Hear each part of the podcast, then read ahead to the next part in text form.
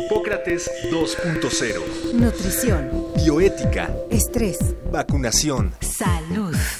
El Programa Universitario de Investigación en Salud y Radio UNAM presentan Hipócrates 2.0. Investigación y vanguardia en salud.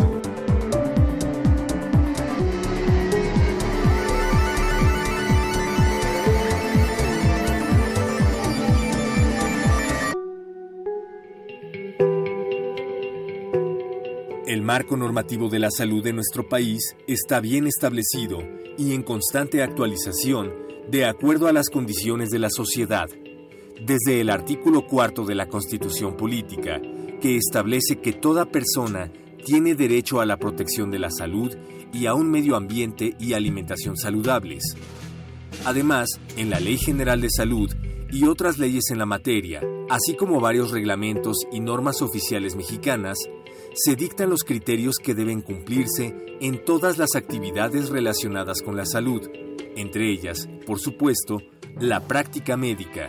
Hoy, en Hipócrates 2.0, abordaremos este tema con la doctora Elena López Gavito, médica, especialista en cirugía y licenciada en Derecho.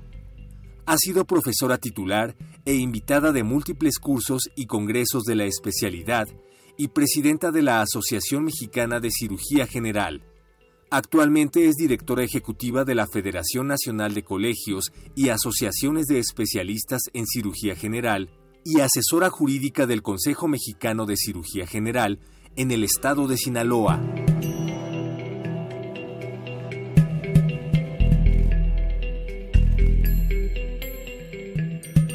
Hola, ¿qué tal? Bienvenidos a Hipócrates 2.0. Yo soy Mauricio Rodríguez, qué bueno que nos están acompañando como cada semana.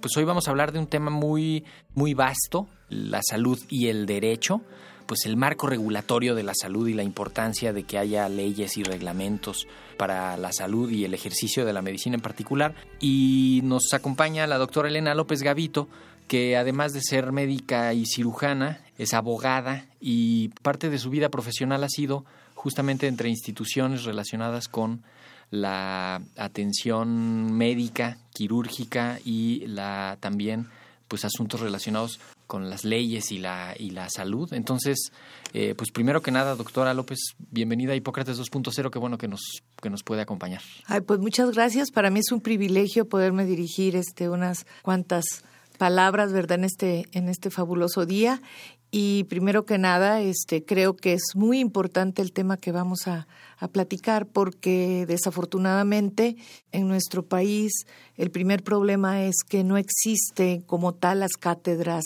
de legislación sanitaria en las universidades, sí. sobre todo para el personal sanitario. Sí, en los programas y planes de estudio de las carreras de medicina algo se toca de pasada y, y se mencionan algunas cosas relacionadas con lo regulatorio, pero no hay una conciencia completa del marco regulatorio, ¿no? Que creo que por ahí podríamos empezar. ¿Por qué es tan importante la regulación en la medicina y desde cuándo se hace ya así formalmente se ha ido se ha ido cambiando y, y Sí. metiendo, ¿no? Este desde lo general que es la Constitución hasta las normas oficiales y Sí. ya los me imagino que las acciones locales en los Claro. hospitales que también se deben de cumplir, ¿no? Pero por ahí en medio hay leyes, reglamentos, normas, este ¿no? Sí, uno se asusta de toda la gama regulatoria que existe actualmente Sí. y que sigue incrementándose, pero a mí me gusta siempre comentar que desde el inicio de la civilización hay regulación. Claro que antes estaban en un solo documento Claro. y ahora hay diversidad de documentos,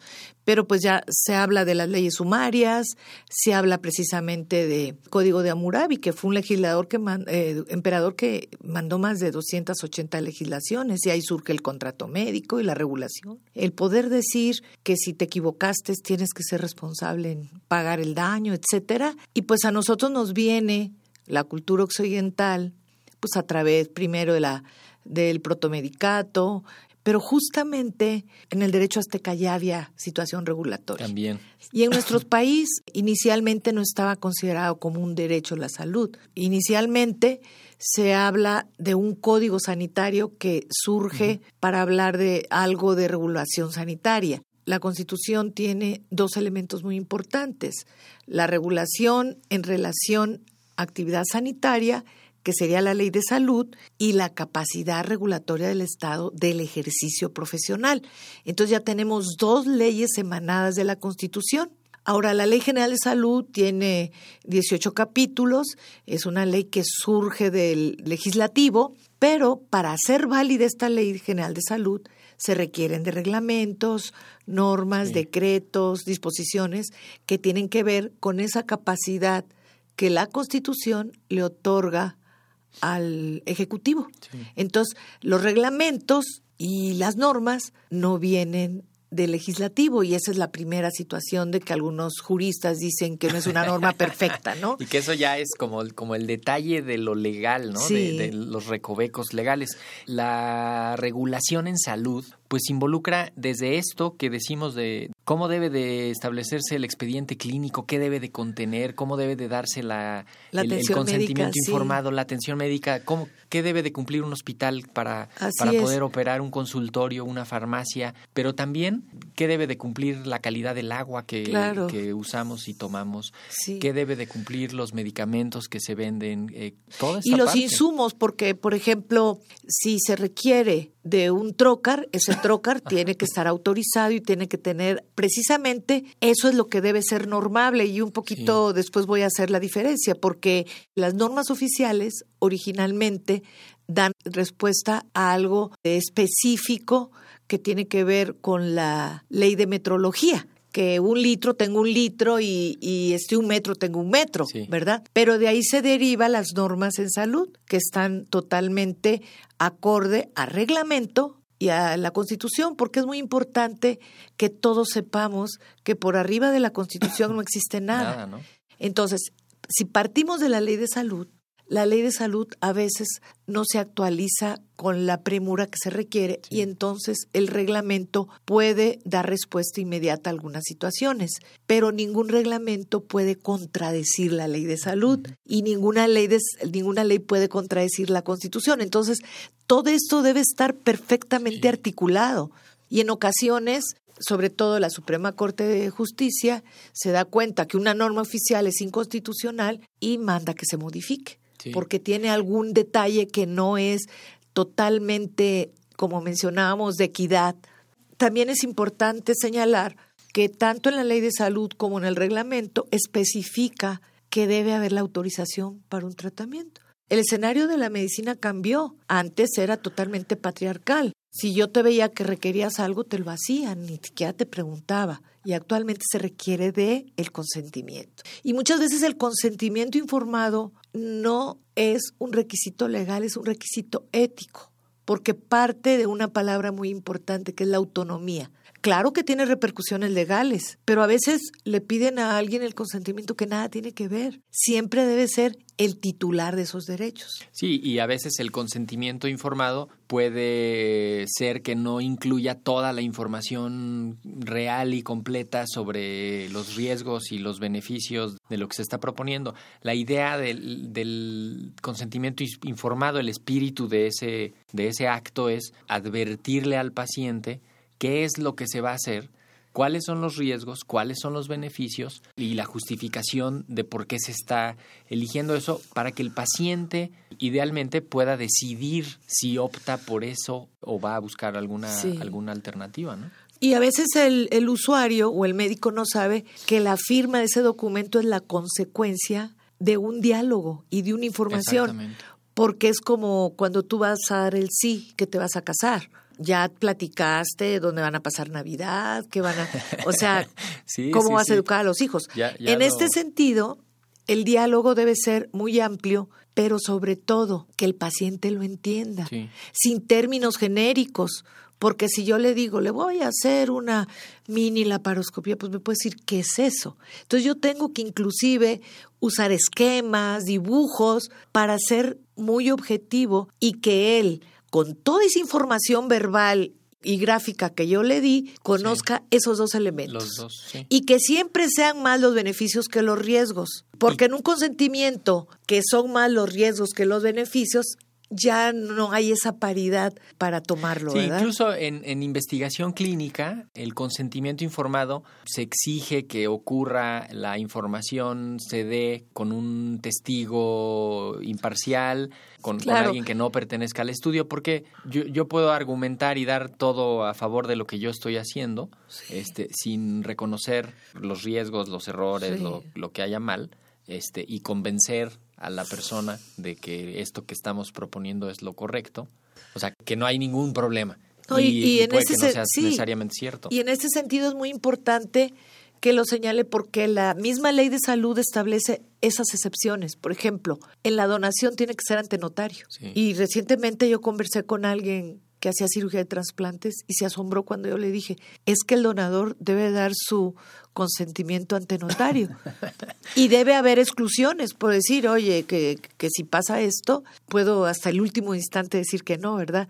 Y en investigación debe pasar por el filtro del Comité Ético Sí. Hospitalario. Entonces, eso es muy importante, porque si no, pudiera haber ese detalle de que hubiera conflicto de intereses. El marco regulatorio pues provee los elementos para que ocurran las cosas siempre buscando la seguridad del paciente, buscando la eficacia del tratamiento, minimizando los riesgos, ¿no? Y protegiendo el acto lo más que se pueda. O sea, está propiamente la relación médico-paciente, pero también ese paciente a su vez tiene una relación con el- la institución donde se está atendiendo, con los productos que se están usando.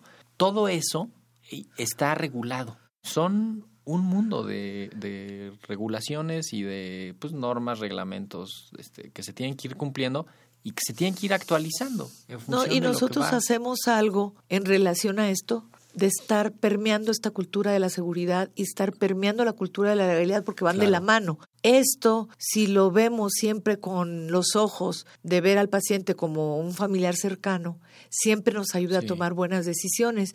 Y creo que en los riesgos advertírselos porque muchas veces hay la situación de que en relación a los productos, ¿no? Y para que no cambien la prescripción, porque actualmente este tema que estás hablando, que va de la mano con todo lo que es legalidad, hay que tomar en cuenta los tres puntos de vista, el paciente, el profesional de la salud y la institución. Es como si tienes un banco que tiene tres patitas.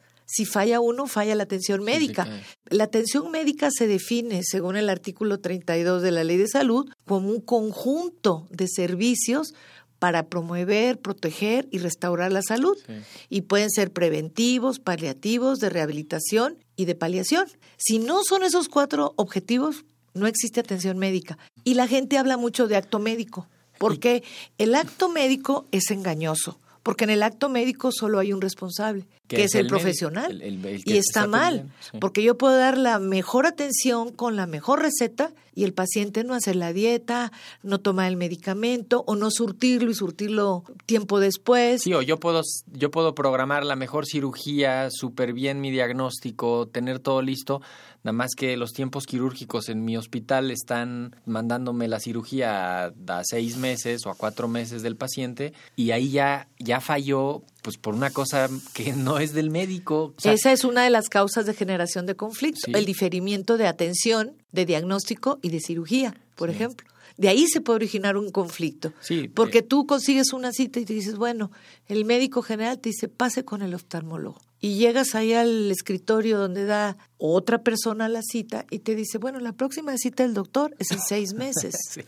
Es ahí parte de esta estructura que tenemos que pulir mucho para poder determinar quién es el responsable. Porque a veces dirías, bueno, falta una palabra. Porque si yo a una interconsulta le pongo la palabra urgente, Sí, ahí. Pero que también se corre el riesgo de, de banalizar la palabra urgencia y pues vemos que hay un uso indiscriminado del término por la porque justamente solo diciendo que es una urgencia eh, no, le- pero pues así da- también el, el reglamento y la ley establece que urgencia ¿no? es una situación aguda que pone en peligro la vida Exacto. o la función de un órgano y requiere atención inmediata. Yo creo que el 90% de la gente que va a urgencias no es urgencia. ¿No? O la función de un órgano. Sí. Por ejemplo, en una ocasión había un niño que lo llevó la maestra porque le habían picado un ojo, el, accidentalmente un compañerito, y no se le da la atención esperando que llegara la mamá. Ahí no se requiere el consentimiento informado, porque el mismo artículo del, del, reglamento establece que en caso de urgencia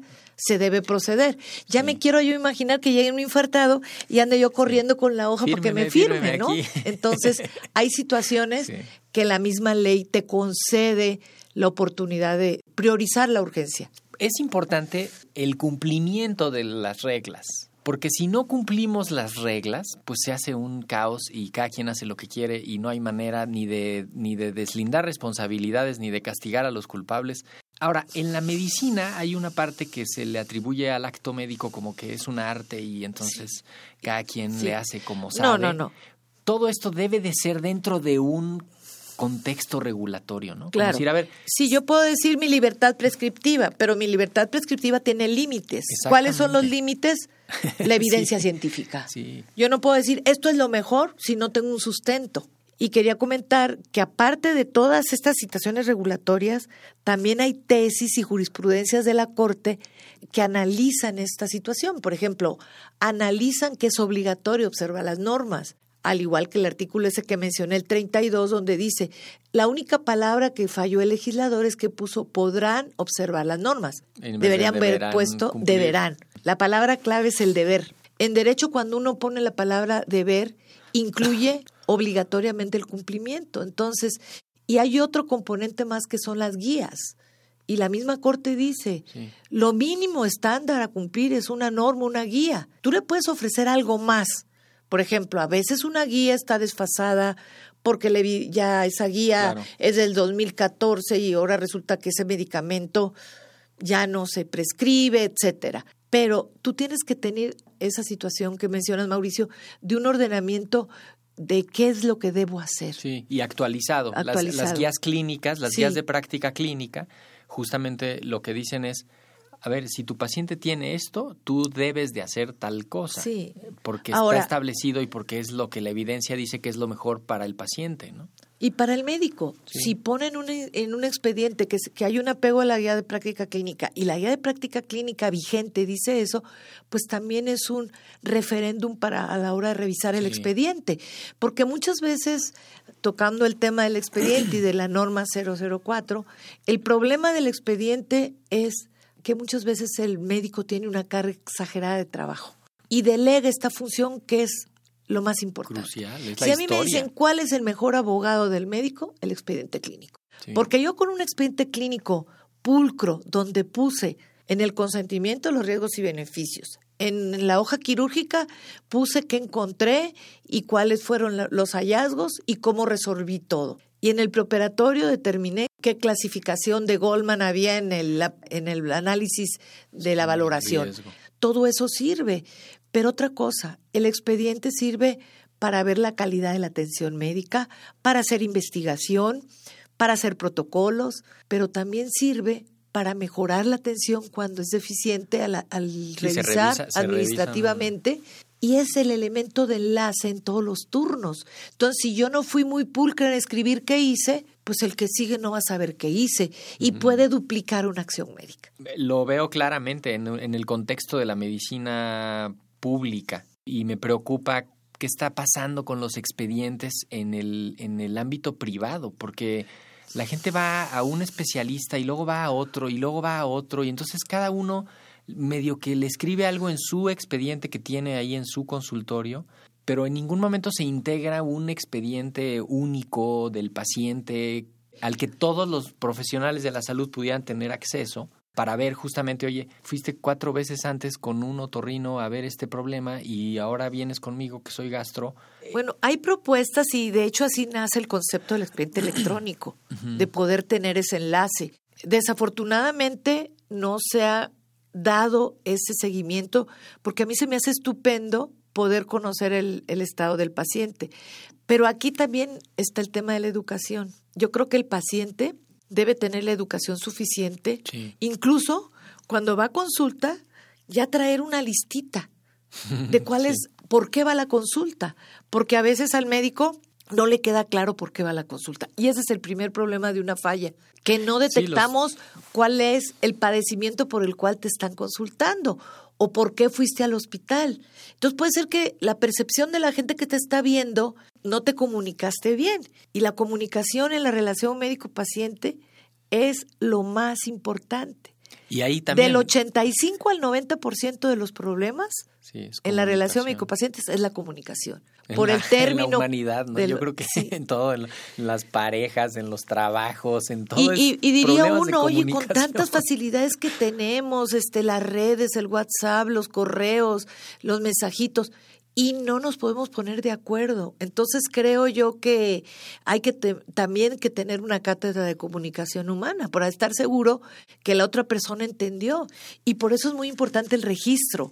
Si tú lo que dijiste, aparte lo, lo estampaste en un expediente, pues ya queda una evidencia. Y yo creo que Sobre eso todo es- cuando, cuando participan más elementos en el equipo, ¿no? O sea, Sí. si el médico no deja bien las indicaciones, enfermería no va a poder este, ejecutar correctamente E- esto que es como, como ya de, de la cultura, pues como cultura popular de, de aceptar que el médico tiene mala letra y que entonces a ver quién descifra la, la, la receta y entonces los de las farmacias terminaron eh, en- en- convirtiéndose como en grafólogos, descifradores de, de, de jeroglíficos, Sí. pero que también es como parte del problema. Digo, tiene consecuencias directamente en la atención, pero puede tener ah, implicaciones legales. ¿no? Claro. Que- que y no de hecho dan- hay, hay propuestas en relación a la receta, que la receta Sí. la hagas por duplicado, porque hay un reglamento, volviendo a los reglamentos, aparte que el reglamento más importante en salud se llama reglamento en materia de atención médica. El segundo en importancia está el reglamento que, que tiene que ver con los insumos. Insumos y es ahí donde en el artículo 29, creo, y en el 30, mencionan cómo debes hacer una receta. Desde ahí. Sí. En atención médica de primer nivel, que la receta diga dosis, presentación, vía de administración y, y que no cambien el producto o que el mismo paciente lo lea. Sí. Porque a veces te llaman, oiga doctora, me la voy a tomar, me la voy a inyectar, me la voy a untar. O sea, hay un estudio muy interesante que el 50% de los pacientes saliendo del consultorio no entendieron la consulta. Entonces, ¿qué debemos hacer? Ahorita tocabas el tema de que todo el equipo médico esté involucrado de tal forma que sepa cuáles son las indicaciones. Al salir de un procedimiento, debe el médico responsable decir, aquí están las indicaciones, ¿tiene alguna duda? Porque ahí parte todo. Sí, el- el- la carga de trabajo es un factor crítico para que esto falle, ¿no? Eh, un, un médico que tiene que atender eh, 50 pacientes en un turno, 45 pacientes en un turno, este, pues puede tener ciertas limitaciones a la hora de estar verificando cada eh, si entendió o no, no entendió, a ver, le vuelvo a explicar y entonces ya me estoy atrasando y entonces trae el tiempo encima y, al- Sí. y seguramente un supervisor arriba que le está pidiendo la Que productividad, se apure. ¿no? Pero yo Y- les digo una, una palabra clave. El paciente que tienes enfrente, ese es tu paciente. Ese es el el- paciente que vas, va a entrar todavía no es tu paciente. Entonces cumple con el que tienes enfrente Claro. y ya después cumple con el que sigue. Sí. Y el, y el paciente también, que conozca lo que también es, es su derecho decirle al médico, no, no entendí, explícamelo No, y- otra y, vez. también es un deber que Sí. él siga las instrucciones. Absolutamente. Porque ahorita Sí. actualmente se hacen registros. Fíjate que en Guanajuato tienen un manual del paciente participativo, que eso es muy interesante.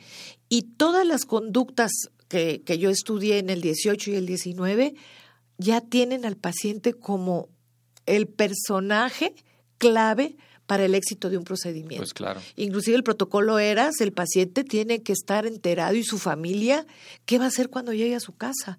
¿Cómo lo van a curar? ¿Cómo lo van a alimentar? ¿A qué hora le toca la pastilla? Entonces todo eso es muy importante. Pero si el paciente está, ocupamos unos minutos en, en educar la familia y al paciente, pues obviamente el tratamiento va a ser exitoso. Claro, es inversión ah, para el, para el largo plazo. Necesitamos ir cerrando. No quiero dejar de, de preguntarle, doctora, la regulación de la salud, ¿quién, ¿quién hace que se cumpla? ¿Hay instancias a nivel local en los hospitales? Sí, eh, bueno, la regulación sanitaria per se, al interior de un hospital es el representante legal, que, los- es el director, usualmente es el director. Sí. Tú llegas al hospital, ves un cuadrito y dice responsable sanitario, Pedrito. De lo que bueno, ocurre ahí. él es el responsable. Y tiene en el reglamento de la ley de salud casi 19 funciones, que se avise al Ministerio Público, que se notifique un padecimiento este, Inmediato, de, contaminación, que, este, que vigile la atención Sí. médica, todo eso. Fuera del hospital, en el consultorio, pues el titular, ¿verdad? Pero ¿quién supervisa? A nivel federal es COFEPRIS, a nivel estatal COEPRIS. Las- Y curiosamente, sin tener el título de, de vigilar sanitario, la ley de profesiones, que es la ley reglamentaria del quinto, habla que son los colegios que deben también Mm, vigilar. Y eso está desde el 46, desde la primera ley de profesiones que surgió, dice Sí. que los colegios tienen que participar para que sus miembros estén actualizados y eso, y vigilar el ejercicio, ¿no? Y la, el Ministerio Público en algún momento se le avisa, o sea, tiene que ir al Ministerio Público o Bueno, a los ministerios. Eh, hay casos determinados, por ejemplo, un tema muy controvertido que es la sangre, que cuando el familiar de un menor no acepta un tratamiento que el consenso es que debe hacerse, si no acepta, se le notifica al Ministerio ¿Ah, Público. Y la, tanto la ley de procedimientos penales como el reglamento, como la ley dice que se debe notificar en caso de que también se presuma alguna irregularidad. ¿Cuántos niños llegan fracturados y no sabemos si los golpearon, por ejemplo? Y hay una norma en urgencias que es la de violencia intrafamiliar, que el médico que está ahí la debe llenar. No nos vamos a convertir en Sherlock Holmes, sino vamos a decir, ¿sabes qué? Simplemente Aquí algo al- no me checa Pues avisarle al Sherlock avisarle Holmes. y que tú hagas ¿No? tu trabajo, Sí. ¿verdad? Entonces, aquí lo importante es hacer en el momento adecuado la notificación. Ya no alcanzamos a llegar ahorita a hablar sobre las demandas, las denuncias, etcétera. Vamos a invitarla a un programa sobre judicialización de la medicina. Creo que hoy tenemos que ir cerrando este, este ya lo tenemos que, que concluir el programa de hoy. Me queda claro que hay un marco regulatorio que todos deben de conocer. Este, esa era la idea del, del programa, dejarlo ahí muy en claro. Eh, ¿Con qué idea nos despedimos, doctor? Bueno, pues de que es muy importante, sobre todo, tener a la mano la Ley General de Salud y el reglamento en materia de atención médica y de ahí lo que se desprenda de acuerdo a cada especialidad. Pues, doctora Elena López Gavito, muchísimas gracias por haber venido a Hipócrates 2.0. No, pues yo soy la más contenta de haber participado. Gracias. Hoy en los controles técnicos estuvo Josué Ríos. Esto fue todo por hoy. Continúen en sintonía de Radio UNAM. Muchísimas gracias por su atención. Agradecemos al doctor Samuel Ponce de León, coordinador del Programa Universitario de Investigación en Salud y coordinador académico de esta serie.